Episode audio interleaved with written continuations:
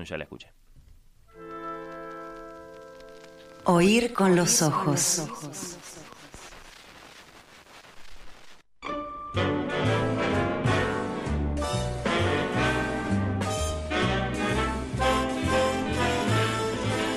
It seems to me I've heard that song before. It's from an old familiar score. I know it well, that melody. Preguntan si se puede reservar lugar. Bueno, Eh, me gusta el entusiasmo. A mí me encanta, me emociona. No, vayan, vayan tranqui. Yo creo que si va a quieren haber ir unos minutos antes, Sí. va a estar abierto desde 6 menos cuarto, supongo, 5 y media. El Solís, Forma fila. para que, para que se vayan ubicando. Es cierto que por como es la Zabala Muniz, con gradas a los cuatro lados, Hmm. van a querer elegir dónde sentarse Y bueno, sí. para, para, para verlo al señor escritor, no para, para vernos a nosotros, pero para ver a, Y sí, a Cartarescu, ¿qué te parece? Ah, para algún lado nuestra espalda va a tener que apuntar. Eh, sí, igual hay, hay- eso, eh, bueno, eh, Agustina y Sol son, ver, son sí. muy buenas, Sí, sí, van a lograr que seamos como Janos, que, que miremos para todos lados. Es impresionante lo que están eh, logrando con la preparación de este, de este programa especial de Oír con los Ojos. Eh, así que no, vayan, vayan tranquilos, les vamos a insistir mucho a lo largo de estas dos semanas hasta que llegue la de 30 de septiembre. Bueno, em, Emanuel, porque Hmm. un mundo sin películas ni series podría ser incluso peor que un fin de semana sin fútbol, como es este. Sí, por supuesto. Eh, te pedimos que nos expliques la huelga de actores eh, de Hollywood que se sumó a la de guionistas, porque ¿qué pasa si nos quedamos sin estrenos? Ya está pasando eso y si se Mm. prolonga esto. Se complica. Entonces tenemos la huelga del cine, Emanuel la va a explicar. Tenemos la huelga del fútbol, no las entendemos ninguna de las dos. Sobre todo, mira, el fútbol no es la, la que no termino de comprender. Eh, claro, bueno. eh, la de la pantalla la vamos a entender perfectamente después de escuchar a Emanuel.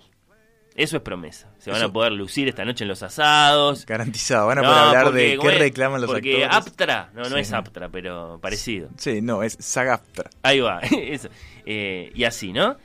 Eh, pero bueno, antes de la columna de Manuel y, y, y el paro en Hollywood, eh, y otro tanto para responder también a lo que pasa en el fútbol, ¿no? Es por los sueldos de la B y el estatuto del, del jugador, el conflicto, como dicen, o es una disputa por espacios de poder eh, y sobre todo por la guita de la televisión. Bueno, no sé, no sabemos. No, No está Uy. claro. Ahora tenemos dos poderes, ¿no? Más o menos equilibrados en el fútbol. Eso creo que sí lo pescamos, ¿no?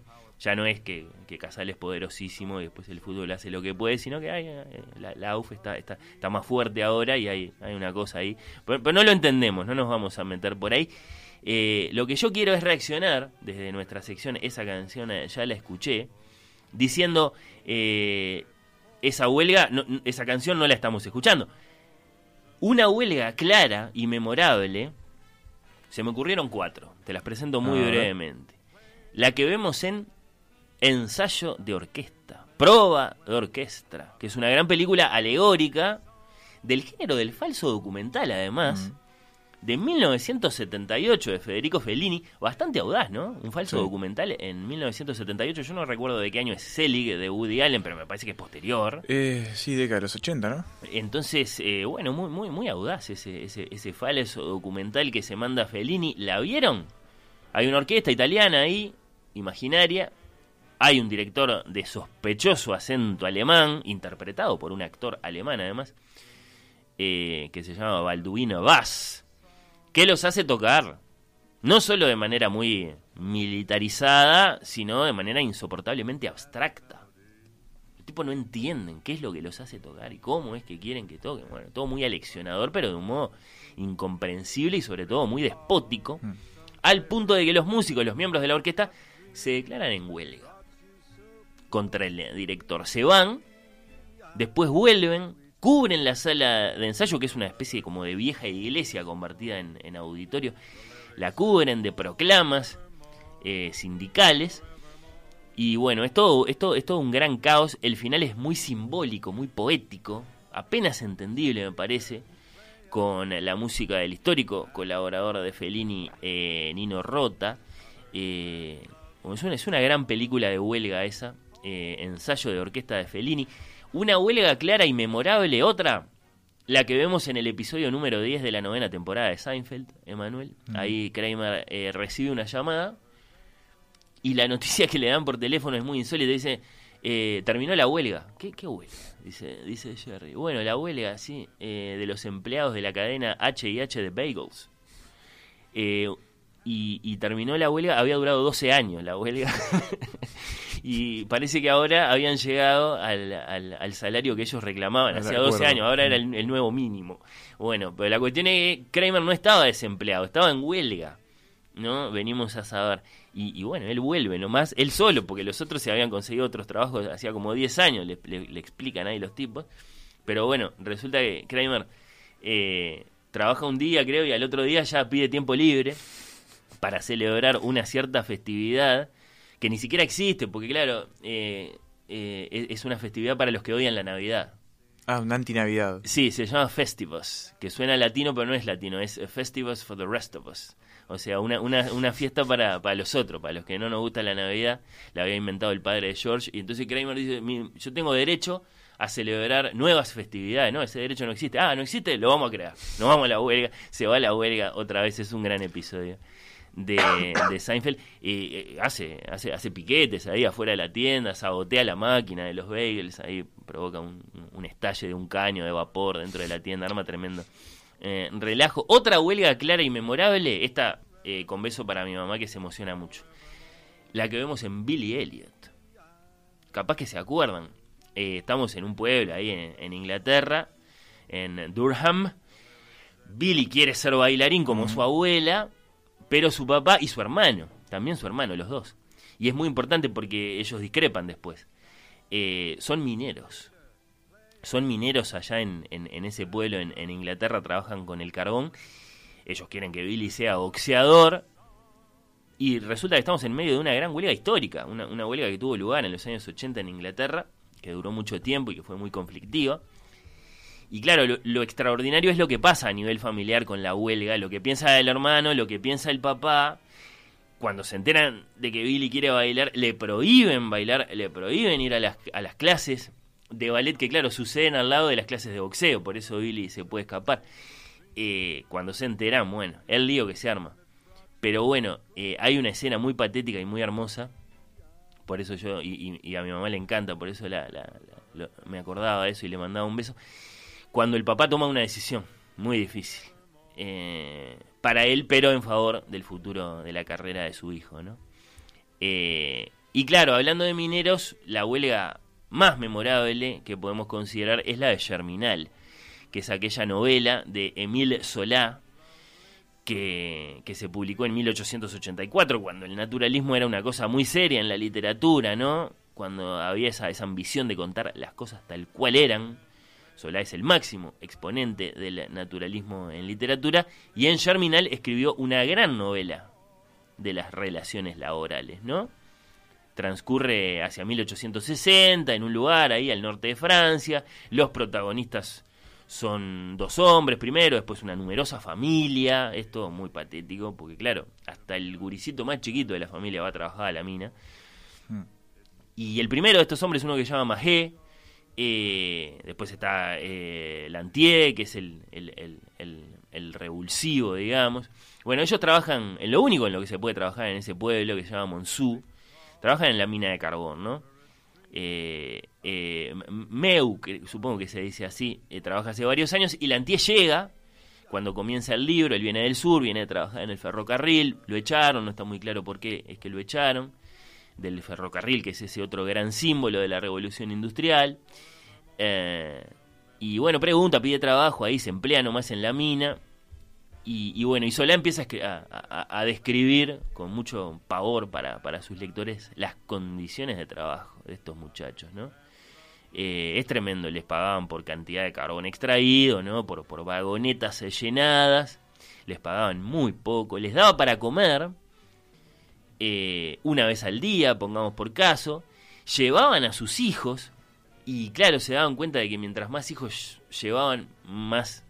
Eh, más, más, vagonetas podían llenar lo que significaba que esas familias crecían y crecían pensando en el trabajo, es, es todo muy, muy, muy desolador.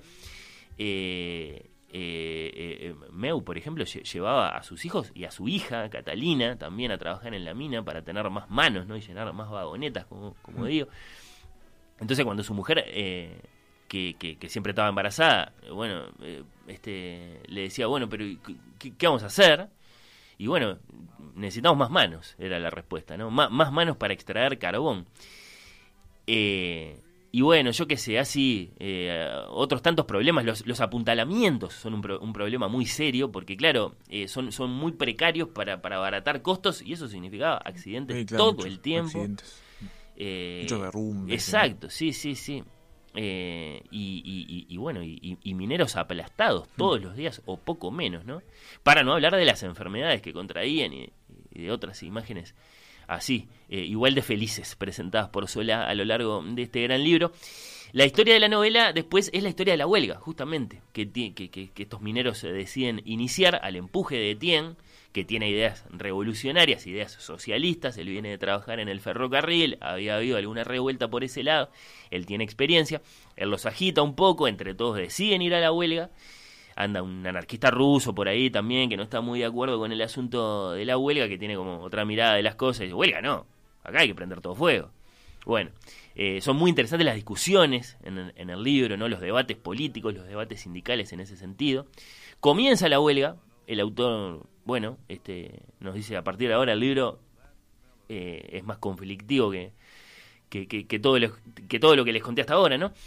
Y, y bueno, vos te preguntás como lector si la medida puede servir para algo, ¿no? En ese contexto. Y la respuesta es que no. Por supuesto que no, de ninguna manera. No, no, no había las leyes que hay ahora. Los propietarios de la mina traen empleados de otros lugares, de Bélgica, qué sé yo, de otros países limítrofes y la mina continúa con su actividad normal sin ningún problema. Hay una gran derrota, de hecho, para, para, los, para los mineros, no, no, no, no les spoileo nada, pero hay una lucecita que está en el título, ¿no? El libro se llama, dije, Germinal. Y eso es porque para Solá eh, ese intento de cambiar las cosas eh, llevan, lle- digamos, que, que- que llevan adelante estos, estos mineros, eh, aunque frustrado en sí mismo, podía ser suficientemente inspirador, ¿no? Podía ser la semilla de otros intentos que vendrían después y que quizás con fuerzas eh, renovadas podían tener mejor suerte, como el de los guionistas y, Y actores, actores. de Hollywood, que acá... que fue una semilla para ellos. y bueno, vamos a ver qué logran, ¿no? Sí. No, Fácil no está. No está fácil. No está fácil, ya nos vas a contar. Eh, Emanuel, ¿con qué música vamos a saludar estas otras huelgas que sí las entendemos y que sí nos conmueven mucho? eh, mientras esperamos a ver qué pasa con la del fútbol, a ver qué pasa con la de la pantalla, las películas, las eh, series allá en eh, Hollywood. ¿Con qué música? Y bueno, con una canción eh, evidentemente eh, inspirada por Solá. Eh, es una canción minera, es una canción minera, podría estar inspirada también por, por Billy Elliot, que también sucede en parte en una mina, una mina de carbón.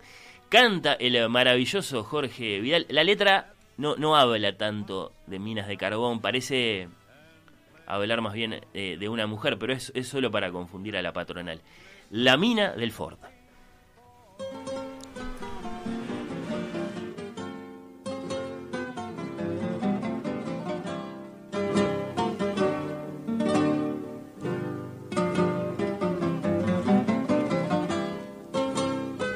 Fue por eso que la mina, aburrida de aguantar la vida que le di, cazó el baúl una noche y se fue cantando así.